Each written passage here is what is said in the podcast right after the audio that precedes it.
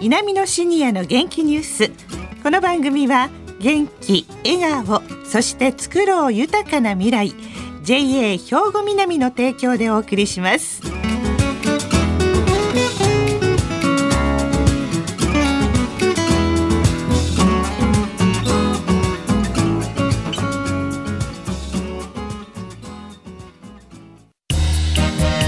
皆様の元気生活を応援する JA 兵庫南。近畿最大級の農産物直売所虹色ファーミン。おすすめは JA 兵庫南エリアの新鮮な地元農産物。皆さんおはようございます。藤原まさです。南のシニアの元気ニュースの時間です。この番組は兵庫県の高齢者大学南野学園の元気なシニアの皆さんが気になったニュースや話題を取材し、ラジオをお聞きの皆さんにお伝えいたします。今日は南野学園ラジオ放送サポーター、愛班の方々に来ていただきました。それでは自己紹介からお願いします。はい、えー、赤木直美77歳です。石川仁72歳です。岡田妙子75歳です。はい、よろしくお願いいたします。よろしくお願いします。さあ、今日の話題は何ですか？岡田さん。はい。この前、はいブロッコリーのお話で終わりましたね。そうですねっ。ていう。うんもう随分大きくなりまして、えで、まあクラブではもう実が実というか、はい。なってるんです。このブロッコリーってすごくあのいい食べ物で、ええこの大きな実を一つ取ると横からまた枝葉が出てくるんです。あそうなんですかそれがね、ちょうどサラダ感覚で棒にみたいになって、はいあの可愛いブロッコリーがつくんです。いつまでも楽しめる。あの野菜なんです。そうですね。3週間ぐらい前に植えてますので、私たちの苗もはい葉っぱが茂って、うんまだ中がこうなったぐらいで、まだちょっと握り拳ぐらい、じゃなくてこうなってそこから出てくるんです。こう、だから、あの、葉っぱがこう、頭を隠すみたいにこうなって、その下に、はい、そこからふっと出てくるんです。かまだ出てこない状態です。まだこう隠れてる状態ですね。はい、そうなんです。へえ。あの、皆さん方は作られてるんじゃないんですか？いろいろね、チャレンジされたみたいなんですけれども、あの、石川さん。あのね、私も岡田さんにね、ええブロッコリーの苗いただいてね、えありがとう言って、プラタの上に置いとったんです。はいで水まあ、水はずっとやってましたよえ。。えなんか、なんか一つだけど大きくならないんですよ。え。えで、ちょっと心配になって岡田さんに、大きが一つも大きくならんのや、って言ったら、植え替えたんか言われて。え。はい。いや、植え替えてない、プラタで植え替えたら、アホか。植え替えなあかんのですねななんでしょうか言われて、あ、そうか、えっと、慌てて植えました。本当に私、全然、すみませんでした。そうですか。慌てて植えてどうなりました？その、今で、心出しか、大きくなって大きくなってきてますか？はい。あよかった楽しみにしてます。ねえ。はい。赤木さんは？え、いや、私もね、もらって植えたんだけどね、はい葉っぱばっかりでね、その実は全然なってないの。まだ今からあ、今から。あ、葉っぱばっかりが大きくなってね。そうねええそう。だから実はまだ全然ついてない。あ、これからですね。これからうん。そんな時間はかからないんですか？実になるまでは。うんまだね、2週間ぐらい多分。はあ、そうですか。い、かかります。それぐらい。こう、ふわっとなってきてかうら。ん。でも、食べれます。うん。たま楽しみですね。食べる日が。あの、他の野菜に比べてね、ええブロッコリーは虫に強いんです。あ、そうなんですか。害虫に強いんですね。でも、あの、このブロッコリーの花、見られたことあります？いや、菜の花みたいな花かなと思うんですけど。こ。れ全部花になるんです。これつぼみですか？全部。はい、そのつぶつぶ全部が。綺麗ですよ。何色の花が咲くんですか？黄色あ、やっぱ黄色。へえ、監修にブロッコリー、お花として育てるのもいいかもしれませんね。で、今日はこの、でもブロッコリーのお話ではなくって、果物のお話を聞かせてくださるということなんですか？はい、そうです。どんな果物でしょう？なかなか果物って木っていうイメージがあるんですけど。あのー家庭で栽培しやすいのはイチジクですね。イチジクですか、はい。植えとったら勝手に実になりますよ。え、はプランターとかでも大丈夫なんですか？鉢でも。でそれでねあのちょっと先生にお聞きしたんです。はいあのイチジクを鉢でも栽培できるもんかどうか。えあれができたら皆さん楽しめるんじゃないかえ。なと思って。ね。はい。はい。イチジク嫌いな方いらっしゃらないですよね。そうです大ね。概ね。大好き。あ大好きうんいちじく大好きあのジャムなんかにするとね、うんとっても美味しいしね。ねえ。はいあ。れ皮まま食べるのご存知ですか？私皮よう食べるんですよ。剥き全部ます。食べる。全部食べる。うん、皮まま。剥きます。来年はしてください。来年ははい。じゃあそのいちじくどなたに聞いてきてくださったんですか？はい、あの園芸学科に来られました。間野先生っておっしゃる方なんですけど、はい果樹が専門で、うん農学博士なんです、はいよくご存知です。はいあの先生にお聞きしましたので、はい、楽しみに聞いてみましょう。プランター並びにお庭で簡単に育てられる果物のお話です。私家でねイチジクの木が2本あるんです裏庭に。で友達が「鉢植えでできへんの?」って聞かれたんです。でそこらあたり家庭でも楽しめるイチジクの栽培があったら教えてほしいんですけれども。鉢植えのとかですねのイチジクもですねできると思いますただかなりイチジクっていうのはもともとが大きくなりますから鉢をね、えー使ってあの育てるにしても少し大きめの鉢を使ってしっかり水とか肥料をやっていただいたらまあできるんじゃないかなと思いますけどまず2月の少し寒さを過ぎた頃にしっかり枝を切ってあげるっていうのが大事だと思います。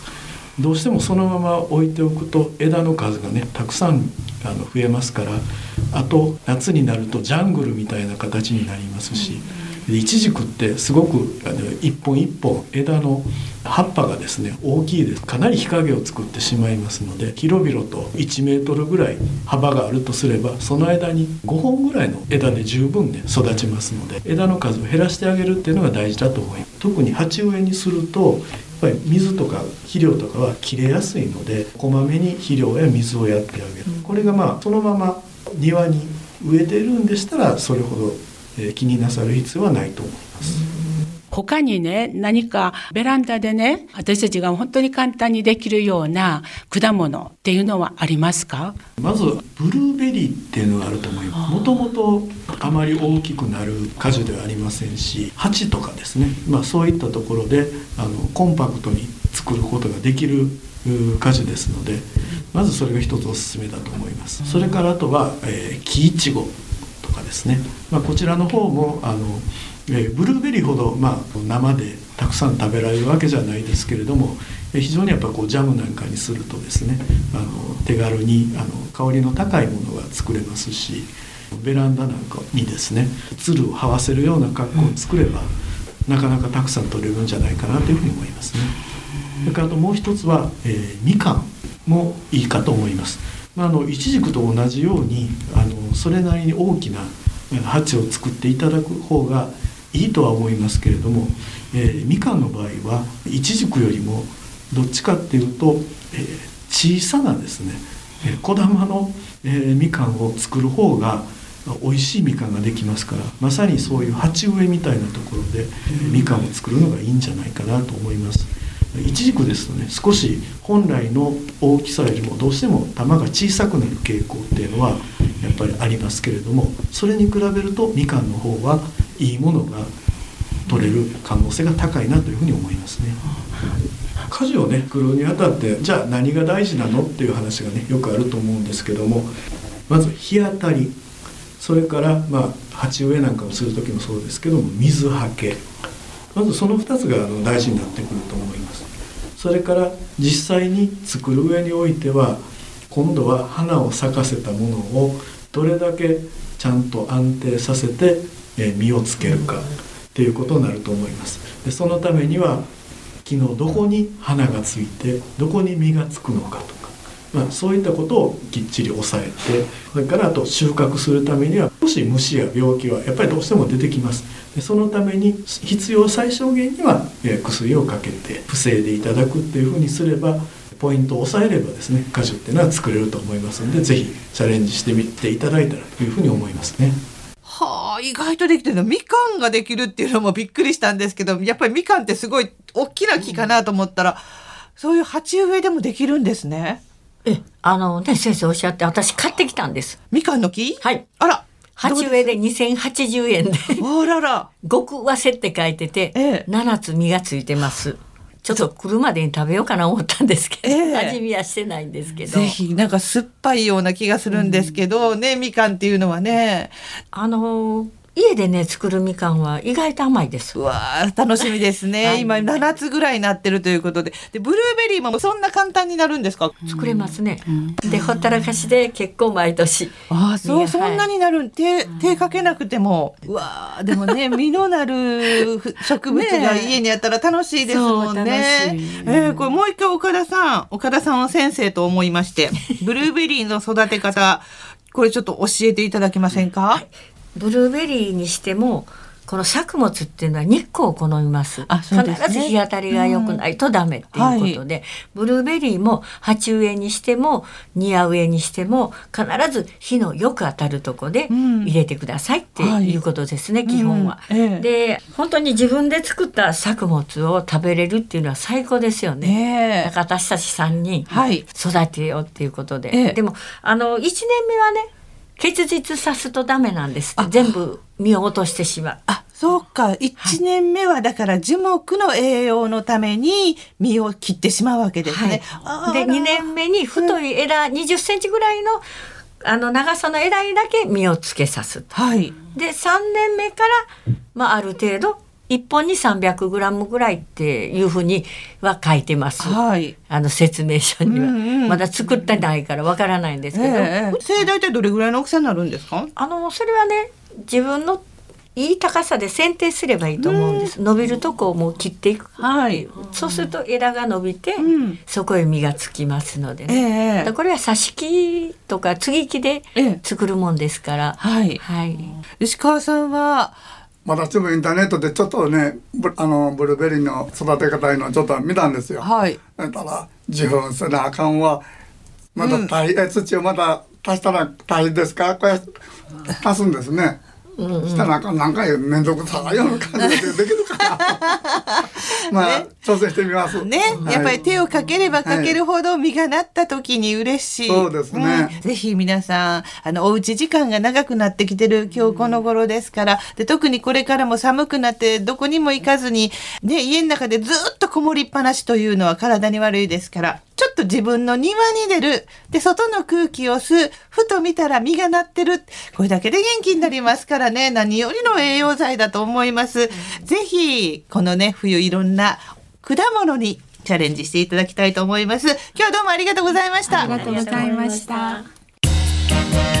皆様の元気生活を応援する JA 兵庫南近畿最大級の農産物直売所虹色ファーミンおすすめは JA 兵庫南エリアの新鮮な地元農産物